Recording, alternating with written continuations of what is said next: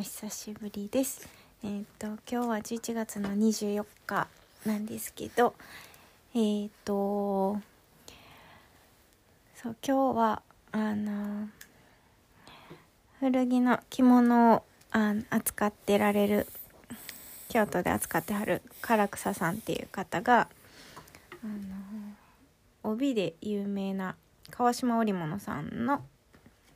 テキスタイルミュージアムとか通ってるところを見学しに行く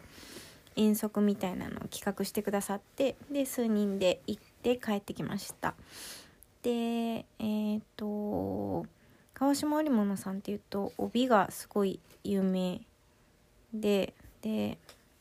ほんまに上等な帯っていう感じで思ってたんですけど伺ってあの展示とか追ってるところで一番なんかこう印象的だったのがあの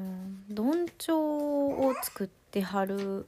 日本で3社ぐらいある中の1社で一番多分古くから、うん。うん、明治の中頃からあの追っておられるんですけどなんかそれを実際に追えっ、と横幅が標準で18メートルぐらい。で高さが6メーターぐらいのものを複数人56人とかで並んでこうつづれ織りっていう技法を使いながら木綿のすごいこう糸をよりあ何本かこう合わせたみたいなのを横糸に使いながらあの追っていくっていうのを見てすごいなんだろうなそんな大きな織物を人間の手でこ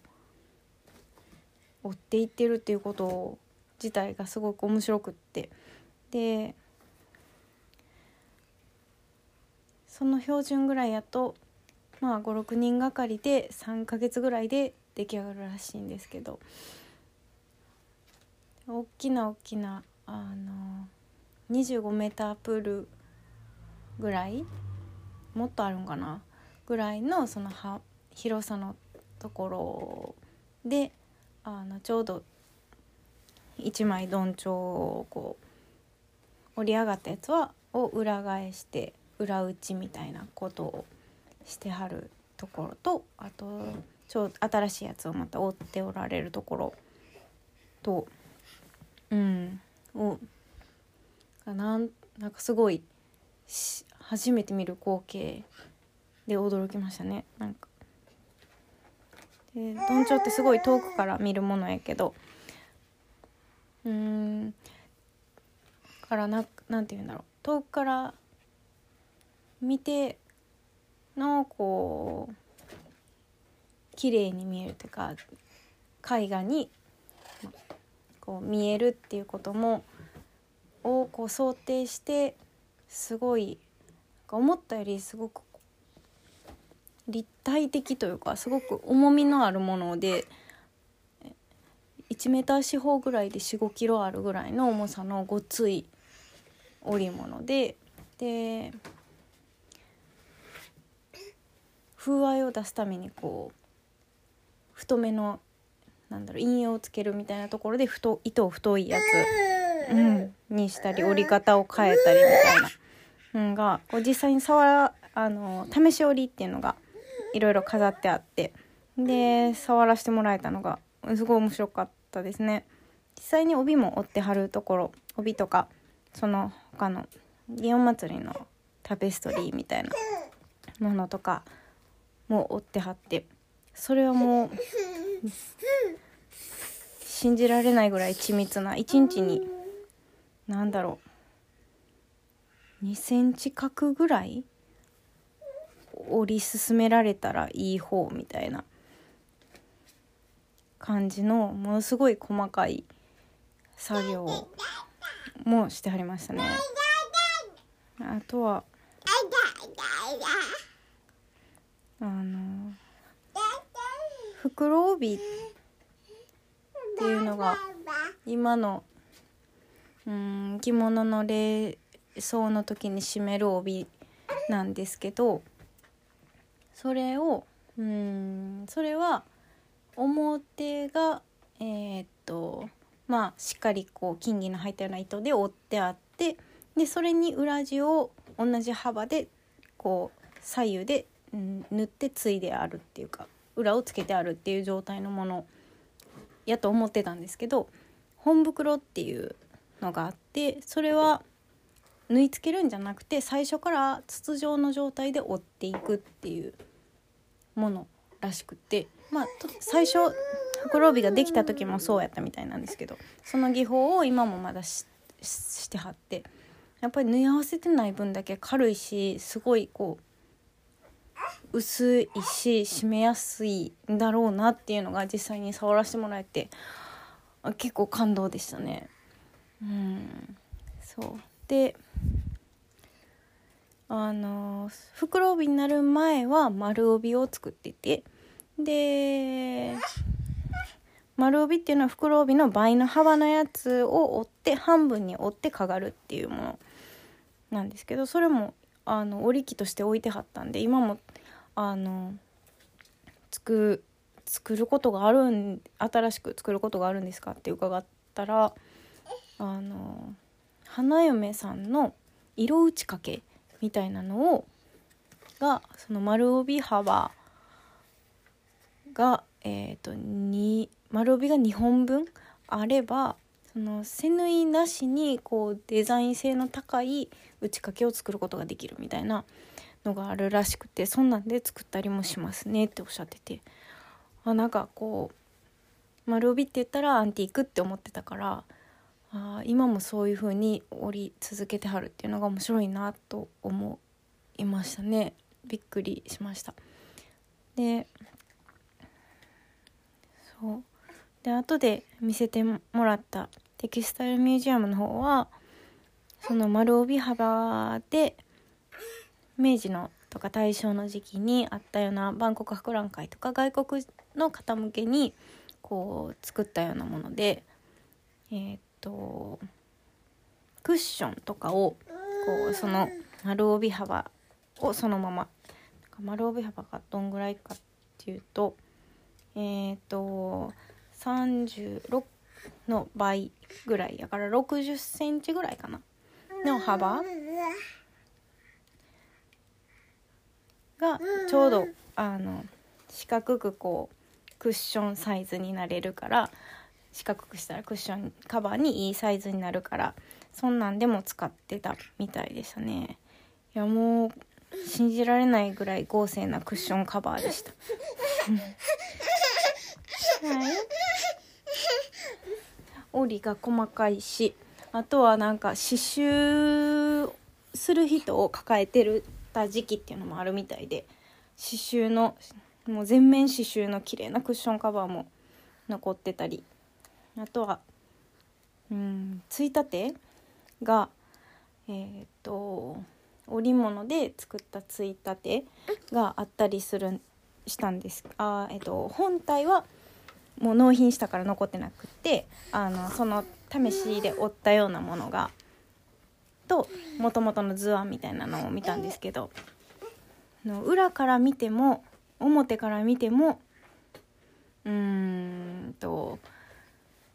鑑賞に耐えうるような織物のついたて。普通織物って後ろに糸がバーって出るんですけどつつづれ織りでやっていくと糸をどんどん変えるのでその糸を出た糸をうんとどうするかっていうと縦より合わせた縦糸をその部分だけよりをほどいて横糸をその縦糸に絡ませて、えー、っと処理するっていうとんでもなく信じられないぐらいのなんだろう。気の遠くなるような作業をしてで今もまだその技術はあるっておっしゃってたんですけど。ななんかこうその場にこう本物がたくさんたくさん並べてあったってわけではなくてその試し織りの切れだったりとかそんなのを見たんですけど。いやなんかすごい技術だなと思って。でうん帰ってきました。はい。うんうん。せやな。でえー、っとそうそう。で今日はそれに行って帰ってきて。でえー、っとこの間姫路に初めて旅行に行った話までして終わろうかな。なんかはいこの間あのー初めて姫路にえーっと3人親子3人で旅行1泊で旅行に行くってことをしてで姫路や京都姫路間はまあ普通にあの電車新幹線乗らんでも行けるんですけどまあ移動時間短い方がいいしと思って新幹線で行ってで帰ってきました。でお目当てはえーっと「のラジオ」っていうポッドキャストをされてるかえさんがしてはる、えー、すずめ道具店っていうところに行くことで。でそこでえー、っと器小鉢とであと可愛いすあの鳥の箸置きとでコーヒーカップとソーサーを買いました。でえー、っとそのすずめ道具店があるのがアンティーク小番街っていうところの駐車なんなんていうの敷敷地の中にあったんですけどでそそのアンティーク小番街にもなんかかえさん着物着ら着られるのででき私も着物で行ったしで着物そこにもあるよって教えてもらってで行ったら見事にはまり込んででめちゃめちゃ安くてでいろいろあってで子供のも含めて結構いろいろ買ってお荷物になってで宿まで戻りましたね。で翌日は姫路城の店主の抱っこで上がりでめっちゃなんやろ攻めにくい城やなっていう感じでしたね。でその後はえーと姫路城の中にあるちっちゃな動物園も行ってで高校園っていう庭もちょっと見て回ってでちょっとブラッとして帰ってきたんかな。はい、でそう。なんかいろいろこうご飯のこととかどうしようかなとか思ってたけどまあ行ってみればなんとかなった。かなっていう感じですね。あそうそう。で一個なんか思ったのがあのー、普段は布おむつで最近夜だけ紙おむつにしてるんですけどあのおしっこの量がだいぶ増えてあの布おむつやとあ夜中にびちゃびちゃになってしまって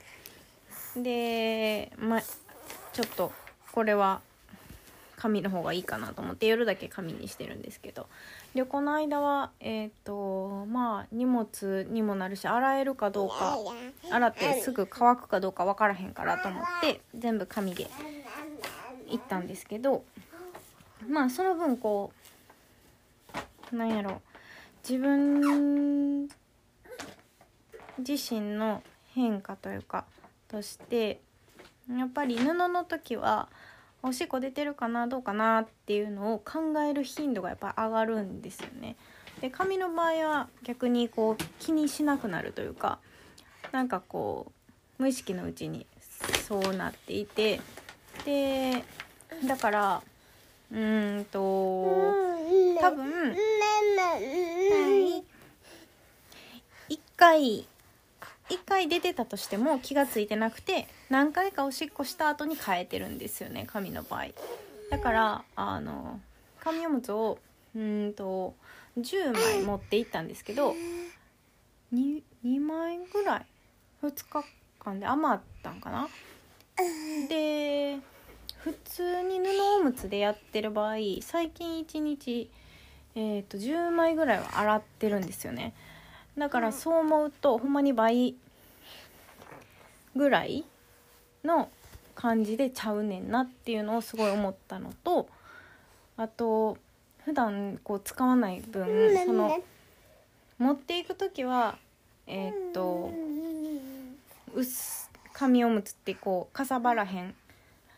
けどえー、っとおしっこが出るとその分こう吸水して膨らむからあの同じ分量って思ってると大きくなるからこれはああの、まあ、どっかでほかして帰るみたいなことになるなと思ってうん。で、うん、なんだろうその2日間だけの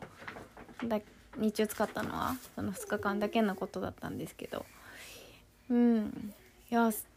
なんだろう。私にとって結構それを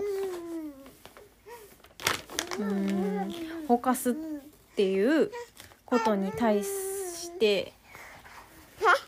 うん、心理的なストレスがかかるというかななんとなくこうあこれほかすのかっていうのがなんかこうもったいなく感じてしまうというかうん。から私にはこうまあ夜は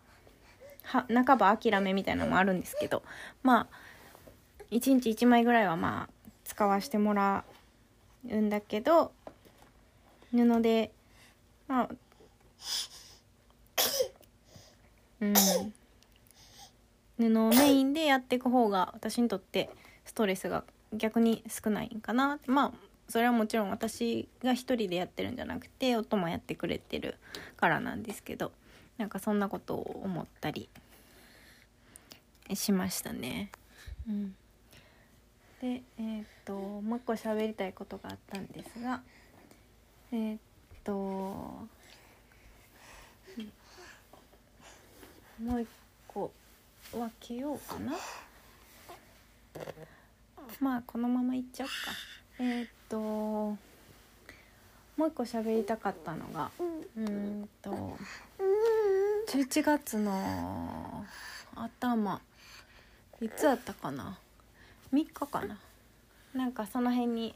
あった、えーと、京都の関西会館っていうところでっていう能楽堂であった伝承の会っていう能楽師の子供たちを何て言うんだろうメインにした会があっておのおの会があってでそれがめっちゃ良かったんですよね。でな何がかっていうとえっ、と伝承の会自体は今年で何年かな？もう5年ぐらいになるんかな？だから最初に出てたような子たちがもうだいぶと大きくなっていてでまあそれにも感動するんですけどこうまあ最初の方でこう頑張ってた子たちがだんだんの短い姉妹っていうのだけじゃなくておののしてっていう主主役みたいな形のやつでそれこそ1時間とかするようなものをやりきったりでお囃子もあの子供たちメインであのやったりするのがほんまに何て言うんだろう。レベルがすごくぐんと上がっていて。でその中にうんと男の子も女の子もいるんですよね。能楽師っていうと基本的には男性がメインだし、まあ、女性の能楽師の先生もいてはるんですけどやっぱりかなり少なくって京都でうん232人ぐらいかなっていう感じなんですよね。ででもやっぱりあの能楽っていう世界で後継者は不足していてで能楽師の家に生まれたからといって能楽師としてやっていくかっていうとまあそうじゃない選択肢も結構やっぱりあってでっていう中で女の子でえー、っとこれから能楽師の道に進んでいきたいみたいな子も出てきてたりするんですよね。でそういう子たちの頑張りとかあと林の中でもえっ、と一人えっ、とね鼓やったかな？小鼓でえっ、と大学生ぐらいの子でほんまに何て言うんだろうやっぱりこう男性と女性で並んだ時に普通大人で見た時にどうやっても体格的にその中にいると男性の方がうんしっかりして見える。しそれを克服するにはかなりのなんだろううん技術だけでもこうちょっとしきれないものがやっぱりあるなっていうのをずっと感じてたんですよね。こう女性の能楽師の先生とかがやっぱり活躍しきれないみたいなところがなんともこううんでもちょっと仕方がないかなみたいなのも自分で思ってしまっているところもあってでそれがこう伝承の会を見た時にあこの子たちにとってはあんまり差がないなっていうのをすごく感じてでまだこうその体格の差みたいなのも、まあ、少なかったりとかででもまあそのうちこう変わってはくるっていうのは明明白ではあるんですけどうんその意識の差みたいなのもすごく感じてあこの子たちがあと5年10年してまだこう舞台に残り続けてくれた時にあ能楽界って結構変わっていくかもなっていうのを感じたのがすごく嬉しかったんですね。でそれは男の子女の子関係なくその舞台にかけるエネルギー情熱みたいなものの高さっていうのが嬉しかったしでそれがこうあんまり男女隔てなくっていうところもうんなんか新しい風が吹きそうだなっていうのを感じてすごく嬉しかったのをそうちょっと喋りたくて喋ろう喋ろうと思いながらえーと、時間が経っておりました。でそうなんかこれからちょっとこう喋る時をまあ月1ぐらいで撮りたいなと最低。思って。でそれをどうしようかなって思った時にえっ、と来月の12月16日で娘のりんちゃんが1歳になるんですけどの月の、まあ、真ん中ぐらい16日ぐらいっていうのがまあ私にとってもこうあ16日やなってなんとなく思うしあの目安になるかなと思ってその辺をちょっとめどに続けてみようかなと思ってます。はい。うんとあとなんか喋ってないことあるかな。えー、っとねあそうそう。でもう一個あの最近初めてすごく気に入ってることがあって。でそれがあのインスタグラムで、えーと、西洋先生術をされててその情報をいろいろ発信されてる淡井の間さんっていう方がいらっしゃるんですけど。でその方が去年とで今年も、えーと、ダイアリーを出されててでこの間、えーと京都で実際にあの 販売会みたいなのをされるっていうので友達と一緒に行ってきたんですけどうん B6 ぐらいのサイズ。なんか開いたら B5 番になるぐらいのサイズでえっ、とまあえーと、ジャーナリングっていう、まあ、自己内省みたいなのをする用のノートとして作ってはるからすごいシンプルでマンスリーが最初にちょっとあってあとはもうずっと日付が書いてあるだけのデイリーがずっと続いてるって感じで、まあ、基本無地なんですけどこれが書きやすくて表紙と裏表紙が厚めの厚紙がついてて。でそれがなんだろうパッてどこで開いてもまあ綺麗に開くように製本してあるんですけどその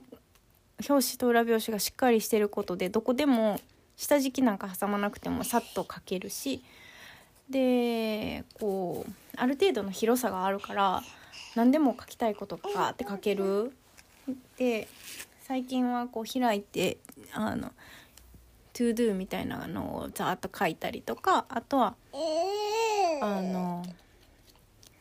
ちょっと受けた講座とかのことをメモとしてバーって使ったりとかしてるんですけど